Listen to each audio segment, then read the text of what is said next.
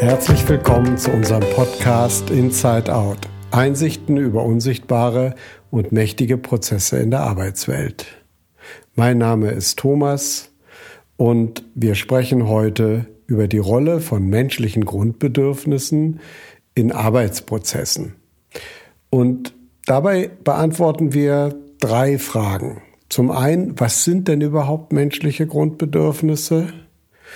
Und was passiert, wenn menschliche Grundbedürfnisse beim Arbeiten übergangen werden? Und schließlich, was ist ein guter Umgang mit menschlichen Grundbedürfnissen, auch dann, wenn sie vielleicht nicht immer alle befriedigt werden können? Ich begrüße hier Geraldine und vielleicht, Geraldine, sagst du ein paar Worte zu dir, bevor wir miteinander starten. Ja, sehr gerne, Thomas. Ähm, ich bin Geraldine, ich bin Psychologin beim 19 und habe vor dem 19 als Militärpsychologin bei der Bundeswehr gearbeitet. Ja, vielen Dank. Schön, dass du da bist. Wir starten mit unserer Einstiegsfrage. Es geht darum, warum lohnt es sich denn heute zuzuhören? Also ich denke, es lohnt sich heute zuzuhören, weil wir zeigen, wie nützlich es eigentlich ist, auf psychologische Grundbedürfnisse und auch auf ihre Verletzungen zu achten. Und wir auch zeigen können, hm, woran man vielleicht bei Diskussionen merken kann, dass es eigentlich um psychologische Grundbedürfnisse geht, die nicht erfüllt sind. Und wir auch darüber sprechen, wie kann man eigentlich mit psychologischen Grundbedürfnissen auch als Führungskraft gut arbeiten. Ja. Ihr kennt das alle. Es wird etwas diskutiert. Die Argumente werden ausgetauscht, aber man denkt, es geht doch um was ganz anderes. Mhm, ja. Und dann sind die Grundbedürfnisse im Spiel. Und weil der Begriff der psychologischen Grundbedürfnisse eigentlich ja auch nicht so geläufig ist oder weil viele bei Grundbedürfnissen an Hunger, Durst und Schlafen denken, wäre meine Frage an dich, kannst du vielleicht anfangen, ein paar Grundbedürfnisse, und zwar psychologische Grundbedürfnisse, für unsere Zuhörerinnen ein bisschen zu bestimmen? Ja, gerne, Thomas. Also wie du sagst, die physiologischen Grundbedürfnisse sind ja Menschen quasi geläufig. Ne? Und wenn es aber um psychologische Grundbedürfnisse gibt, ähm, tauchen häufig auch in unserer Arbeit ein Fragezeichen auf. Was ist das überhaupt? Aber sie sind nicht minder wichtig, ganz im Gegenteil. Es gibt ganz viele Theorien dazu, welche Art von Grundbedürfnissen psychologischer Natur es eigentlich gibt. Und ich würde sagen, wir würden heute ganz gerne so vier zentrale vorstellen auch. Ne? Ähm, und ich würde mal mit dem ersten starten, mit dem Grundbedürfnis nach Bindung. Menschen haben ein Urinstinkt, ein Urbedürfnis nach Bindung, nach Gruppenzugehörigkeit. Früher war das ja sicherlich auch ganz überlebenswichtig, sozusagen überlebensnotwendig, sich zu binden. Und Menschen brauchen eben in der Bindung diesen Halt, äh, diese Rückkopplung und die Geborgenheit und fühlen sich dann gut, wenn die Bindung erfüllt ist. Und für die Arbeit könnte man sagen, wer in einem Team ist, wo er seine Teammitglieder kennt und seine Führungskraft eine längere Beziehung zu hat, dann ist das eine Form von Bindung. Genau. Ich denke, wir haben ja auch bei Corona gesehen, dass tatsächlich auch das Gefühl von ja, Abkopplung und Einsamkeit gestiegen ist, teilweise im Homeoffice, weil die Bindung, das Bindungsbedürfnis nicht so stark erfüllt wurde sozusagen. Man will irgendwie sich einer Gruppe zugehörig fühlen, einer Organisation, einem Team und möchte sozusagen, ja, sich einem sozialen System zugehörig fühlen. Und ich komme dann zu einem weiteren Grundbedürfnis, was in einem gewissen Widerspruch zum Bindungsbedürfnis stehen kann. Das Bedürfnis ist das der Autonomie. Ich möchte gerne eigenständig sein, ich möchte gerne etwas entscheiden können, ich möchte gerne selber etwas entwickeln. Das ist der Wunsch von uns Menschen, selbst etwas in die Wege zu leiten und selbst etwas zu bewirken. In dem Zusammenhang spricht man manchmal auch von dem Wunsch nach Selbstwirksamkeit. Und wir kennen alle das gute Gefühl, was wir haben, wenn wir etwas uns ausgedacht und geschafft haben. Und Autonomie kann natürlich im Arbeitsprozess nie vollständig befriedigt werden, wenn wir mit anderen zusammenarbeiten und wenn wir eine gemeinsame Aufgabe verfolgen. Aber es gibt sehr unterschiedliche Maße, in denen Autonomiewünsche befriedigt oder frustriert werden. Mhm. Dann würde ich mit einem nächsten Bedürfnis anschließen, was irgendwie auch dazugehört, und zwar das Bedürfnis nach Orientierung und Kontrolle.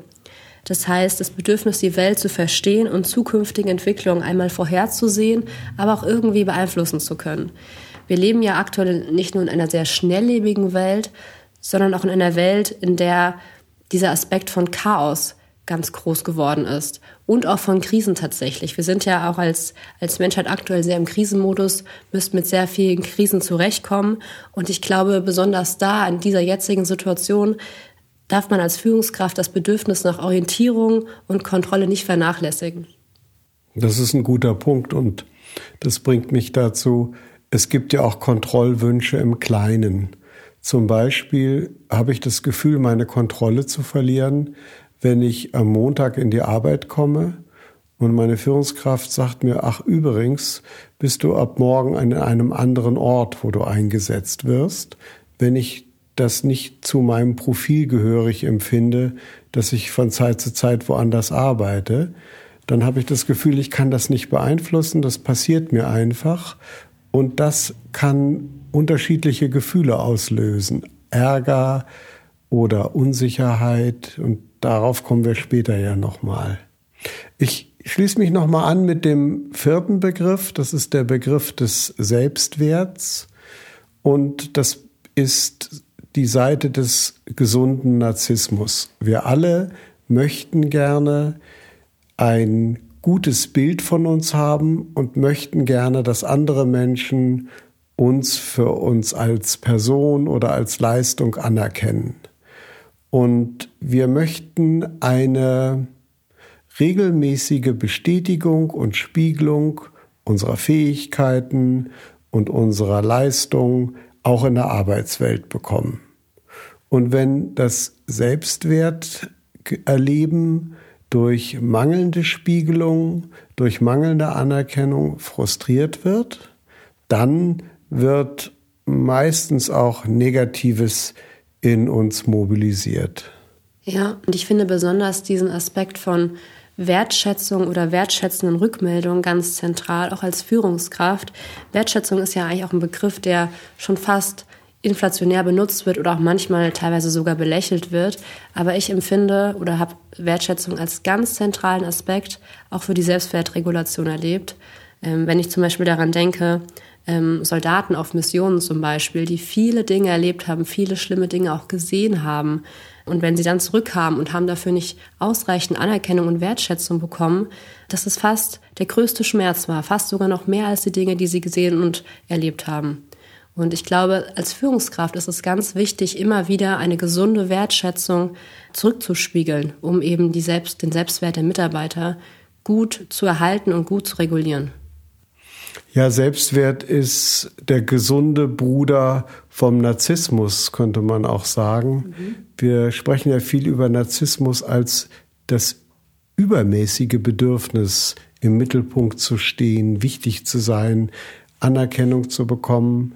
Aber es gibt da die gesunde Seite und die sagt, jeder Mensch braucht die Rückkopplung von den anderen Menschen. Du bist ein wertvolles Mitglied in der Gemeinschaft weil das motiviert, weil das stabilisiert und weil das auch Gruppen zusammenhält. Ich glaube, es ist so wichtig, über psychologische Grundbedürfnisse bei der Arbeit zu reden, weil in der Arbeit werden ja üblicherweise Rollen vergeben. Da hat einer eine Rolle, den Einkauf zu organisieren oder die Rolle dafür zu sorgen, dass das Marketing läuft und eine Rolle ist nicht hauptsächlich darauf ausgelegt, die Grundbedürfnisse der Menschen zu befriedigen, sondern Aufgaben gut im Sinne der Organisation zu erledigen. Und es ist sozusagen notwendiges Beiwerk zur Rollenerfüllung, dass auch die psychologischen Grundbedürfnisse der Mensch hinter der Rolle genug gesehen wird. Jetzt haben wir ja schon über vier ganz zentrale psychologische Grundbedürfnisse gesprochen. Jetzt würde mich mal interessieren, Hm, hast du irgendein Beispiel, wie sich das konkret manifestiert im Berufsalltag? Hast du ein Beispiel, woran man ganz gut erkennen kann, das waren psychologische Grundbedürfnisse der Mitarbeiter, die wurden vielleicht nicht erfüllt, das hat sich so und so geäußert. Hast du da ein, ein gutes Beispiel für uns? Ich denke an eine Veränderung im Personalbereich eines Energieunternehmens. Und überhaupt kann man sagen, Veränderungen und Change-Entwicklungen, die ja allgegenwärtig in Unternehmen sind, haben manchmal das Risiko, dass die Grundbedürfnisse vorübergehend oder auch langfristig zu wenig gesehen werden oder zu kurz kommen. Und was war da los? Es handelte sich um eine Wachstumsveränderung.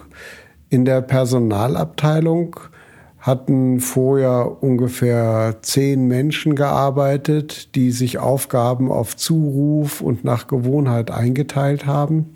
Und weil die Personalabteilung jetzt immer wichtiger geworden ist, sollten sie in drei Teams aufgeteilt werden. Und in diesen Teams sollte systematisch Recruiting, dann Mitarbeiterentwicklung und die ganze Administration von Lohn und so weiter aufgeteilt werden. Und es gab eine Menge von Ärger rund um diese Veränderung. Und diese Veränderung hat nämlich verschiedene Grundbedürfnisse frustriert und das führte dazu, dass die Leute keine Lust hatten mitzumachen. Mhm. Und an welchen Stellen hast du gemerkt, dass da Grundbedürfnisse verletzt wurden oder frustriert wurden? Die Veränderung ist mit wenig Einbindung erfolgt. Die Personalchefin hatte sich überlegt, auch zusammen mit einer anderen Bereichsleitung, wie man das besser machen könnte und hat dann die Mitarbeitenden vor vollendete Tatsachen gestellt. Wir machen das jetzt so. Und wenn ich mich an unsere Grundbedürfnisse zurückerinnere, dann wurde damit natürlich der Wunsch nach Kontrolle. Ich kann auch einen Einfluss darauf nehmen, wie meine Arbeit gestaltet ist, verletzt. Mhm. Und in gewisser Hinsicht könnte man auch sagen, dass der Selbstwert verletzt wurde, weil nämlich die Mitarbeitenden so gedacht haben, was sind wir denn für Mitarbeitende, wenn wir nicht mal gefragt werden, wie wir uns organisieren wollen. Wir sollen wohl einfach hier Vorgegebenes durchführen. Also die Spezialisierung, die vielleicht für die Arbeitsabläufe Sinn macht, wurden teilweise als Degradierung empfunden, nämlich insbesondere für die, die jetzt mehr Personalverwaltung machen sollten. Mhm. Ich kann mir auch sehr gut vorstellen, dass das Bedürfnis nach Bindung hier auch verletzt wurde, weil wenn ein Team wächst oder neu eingeteilt wird oder auch Führungskräfte sich ändern, müssen ja quasi Bindungen aufgegeben werden und neue Bindungen eingegangen werden. Und ich glaube, dass es für manche Mitarbeiter auch Stress bedeutet. Ja, und dass es auch ein Verlust ist vielleicht teilweise. Und ja, das Bindungsbedürfnis hier vielleicht auch eine Rolle gespielt hat. Das halte ich für total einleuchtend. Wir wissen ja alle, wie wichtig unsere Führungskraft für uns in der Arbeit ist. Und wenn ich mich mit einer ganz gut zusammengerauft habe und dann eine andere kriege, dann weiß ich nicht, ob das geht. Und ich muss auch die Bindung und die Gewohnheit, wie es gelaufen ist, aufgeben. Jetzt würde mich mal interessieren, woran hast du denn konkret gemerkt, dass das Grundbedürfnis verletzt wurde? Also wie verhalten sich Mitarbeiter? Was äh, wurde konkret gesagt? Was wurde konkret getan? Kannst du das noch ein bisschen spezifizieren, woran man das merken kann? Ja, es gab eine Sitzung, wo das mitgeteilt wurde, wie die Pläne waren. Und da gab es einer von diesen berühmten Diskussionsrunden, wo man dachte, ja, die Argumente sind alle richtig, aber es geht doch um was anderes. Da wurde gesagt, das macht doch gar keinen Sinn, die Dinge, die alle miteinander verwoben sind, zu trennen. Dabei gehen ja wichtige Informationen verloren und unsere Ablage und Speichersysteme müssen dann geändert werden. Da besteht auch die Gefahr, dass der Service nicht so gut gemacht wird. Es gab ganz viele Argumente, die auf die Schwierigkeiten für diese Veränderung hinwiesen. Es war trotzdem der Eindruck da, dass es nicht das Eigentliche war, worüber gesprochen wurde. Ich hatte so den Eindruck, man hat sozial Erwünschtes gesagt. Im Sinne der Rolle hat man argumentiert, aber nicht im Sinne, wie geht es mir dabei? Das war die eine Ebene. Andere Ebene war, dass jemand, der sehr lange dabei war und sich sehr sicher fühlte, ganz klar in den offenen Widerstand gegangen ist und gesagt hat, das mache ich nicht. Da könnt ihr euch drauf einlassen, da bin ich nicht dabei. Da könnt ihr mir gerne eine neue Stelle suchen. Ich bin hier angetreten, um verschiedene Aufgaben zu erfüllen. Ich lasse mich nicht zusammenstutzen. Also ein klarer Hinweis auf Widerstand. Und der Kollege hat dann auch argumentiert, das ist gegen alle Prinzipien des Job Enrichments, also das Arbeiten immer reichhaltiger werden. Das ist Job Reduction. Und in einer Firma, wo sowas zugemutet wird, da weiß ich gar nicht, ob ich äh, da bleiben will. Es gab also auch in dieser Hinsicht massiven Ärger, der da gezeigt wurde. Mhm. Das heißt, man kann eigentlich sehen, es wurde auch sehr rational teilweise argumentiert. Diskussionen haben sich vielleicht im Kreis gedreht auch, ja. Ja, und vielleicht die Bedürfnisse dahinter wurden dann nicht gesehen, dadurch kam die Diskussion quasi nicht vorwärts. Ja, das führt uns ja auch gleich zum nächsten Punkt, weil es geht ja eigentlich um die Frage, wie müssen wir vorgehen, damit wir erkennen können, jetzt geht es um die Grundbedürfnisse, die psychologischen. Und was muss man dann tun, wenn man denkt, es geht darum? Hast du da ein paar Tipps für uns? Also ich glaube, ein ganz wesentlicher Punkt ist das Erkennen von psychologischen Grundbedürfnissen. Was mir aufgefallen ist, dass es tatsächlich vielen Führungskräften noch gar nicht so geläufig ist, das Konzept. Also überhaupt das Konzept von, das sind Grundbedürfnisse, die sind wichtig und so äußert sich das ganz konkret. Und ich glaube, als Führungskraft ist es ganz wichtig, sich damit auseinanderzusetzen, die Grundbedürfnisse bei sich selbst zu kennen, wie stark die ausgeprägt sind, aber auch die Grundbedürfnisse, die psychologischen Grundbedürfnisse der Mitarbeiter zu kennen. Also kenne dein Team quasi und ja, auch aktiv dafür zu sorgen, sei es im Gespräch, sei es in anderen Settings, diese herauszufinden sozusagen. Also ich glaube, das Erkennen und das Wissen darum ist schon mal ein allererster ganz wertvoller Schritt. Und ich finde, ein zweiter Aspekt ist natürlich die Frage, wie gehe ich mit psychologischen Grundbedürfnissen um? Ich kann ja auch nicht immer jedes Grundbedürfnis erfüllen. Das hast du vorhin ja auch schon gesagt. Manchmal ja, erlaubt es quasi die Struktur einfach auch nicht, dass alle Bedürfnisse erfüllt sind und alle glücklich und zufrieden sind.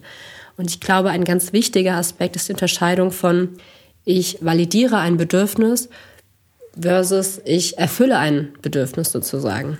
Und ich glaube, das Validieren von Bedürfnissen, also dieses ich habe das gehört, ich habe das verstanden und ich gucke, was ich damit mache, ist schon ein sehr großer erster Schritt, dass sich Mitarbeiter quasi gesehen und gehört fühlen. Und sich dann natürlich zu überlegen, hm, ich kann vielleicht das Bedürfnis nicht zu 100 Prozent erfüllen, aber vielleicht gibt es ja auch eine 80 Prozent Lösung oder ich kann Teilaspekte von dem Bedürfnis erfüllen. Und auch eine Abgrenzung zu schaffen und Klarheit bei sich selbst zu haben, das sind eben auch Aspekte, die ich nicht erfüllen kann, die ich nicht erfüllen möchte. Ja, und ich glaube, wenn man diese Klarheit auch als Führungskraft hat, ist das auch eine Erleichterung für Mitarbeiter, Mitarbeiterinnen. Ja, das Erste, was du gesagt hast, dieses pseudorational diskutieren, das war ja in dem Beispiel zunächst sehr ausgeprägt, dass man also nicht das Gefühl gezeigt hat, was dahinter war. Von der Theorie her würde ich immer sagen, die Verletzung eines Grundbedürfnisses erzeugt ein negatives Gefühl. Wenn du jemanden hast, der sich ärgert, dann kannst du fast immer davon ausgehen, dass du ihn in seinem Selbstwert gekränkt hast, dass du seine Kontrollwünsche beeinträchtigt hast, dass du seine Autonomie beschnitten hast oder ihm Bindung verweigert hast.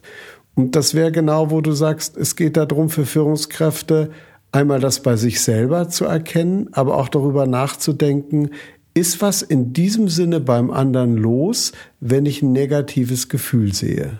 Genau. Letztendlich finde ich den wichtigsten Punkt, die Validierung, also das, das Wertschätzen von, wenn ich ärgerlich bin, das zu sehen und auch zu hören sozusagen und dann aber immer wieder darüber nachzudenken, wie kann ich dieses Bedürfnis, wie gehe ich jetzt damit um? Aber so den ersten Schritt, die Validierung von, von Ärger und Wut, wenn eben das Grundbedürfnis verletzt ist, ähm, finde ich, sollte die Führungskraft leisten. Kannst du noch mal genauer sagen, wie du das validieren würdest? Weil validieren ist ja auch so ein typisch psychologischer Begriff von uns. Was heißt das denn? Mhm. Also validieren wäre für mich sozusagen jemanden das Bedürfnis zuzugestehen. Also zu sagen, deine Emotion, die ist für dich in deiner Realität richtig und wahr und ich kann das schon nachvollziehen, warum das so ist, sozusagen, ja.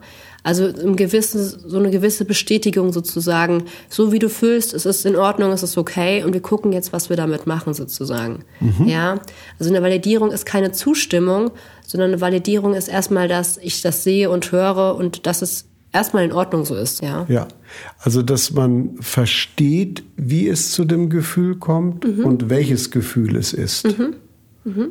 Damit sozusagen die innere Welt vom anderen versucht zu sehen und ihm eine Bedeutung zu geben. Exakt. Also wenn jemand zu mir kommt und ich sage, dein, dein Ärger, deine Wut darüber ist lächerlich, dann ist es ja schnell ein Beziehungsbruch. Aber wenn ich stattdessen sage, okay, ich habe das gehört, ich habe deine, deine Gründe jetzt so weit nachvollziehen können, wie es zu diesem Ärger kommt, dann ist es ähm, ja eben erstmal eine Validierung im ersten Schritt. Ich fand übrigens vorhin interessant, wo du gesagt hast, es geht darum, als Führungskraft selber sich mit seinen Grundbedürfnissen auseinanderzusetzen und weiter, es geht auch darum zu lernen, wie reagiere ich eigentlich emotional, wenn meine Grundbedürfnisse verletzt werden, weil das ist ja oft die Blaupause, von der aus wir dann über andere nachdenken können.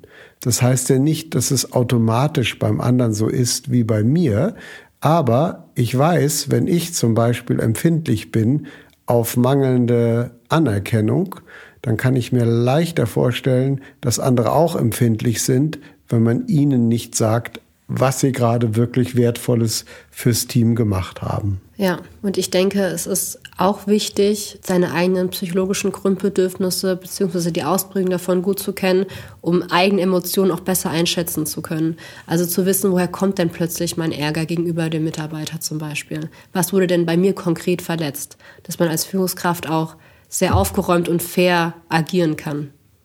Mhm. Also wenn ich mich über jemanden ärgere, dann ist es erstmal mein Gefühl. Mhm. Natürlich hängt das zusammen mit dem Handeln des anderen, aber es ist nicht eins zu eins. Mhm. Das bringt mich nochmal dazu, dass wir ja auch uns überlegt haben, im Grunde geht es darum, eine Gesprächskultur zu schaffen oder wir sprechen auch davon, Strukturen zu schaffen, in denen man auch darüber reden kann, wie es mir geht. Denn die Befindlichkeit, die Emotionalität ist ja die Brücke zum Grundbedürfnis und ist wiederum die Brücke zur Motivation oder ob jemand mitgehen kann oder nicht mitgehen kann. Und deswegen finden wir das ja auch wichtig, dass man etwas macht, wo die Mitarbeitenden zu einem Plan, wir wollen euch jetzt umstrukturieren, auch einen Reflexionsraum kriegen, wie wirkt das auf euch? Was findet ihr daran plausibel? Was gefällt euch nicht? Welche Bedenken habt ihr?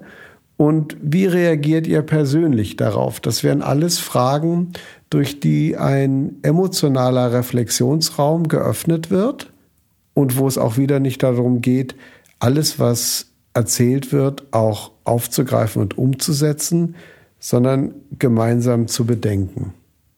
Ja, und ich denke, es kann unheimlich helfen, dadurch einen guten Kontakt zu sich selbst zu bekommen, aber eben auch zu den Mitarbeitern, dass dann vielleicht vieles gar nicht irgendwie verdeckt, latent abläuft im Team, Dynamiken, sondern ähm, dass Sachen schneller besprechbar werden.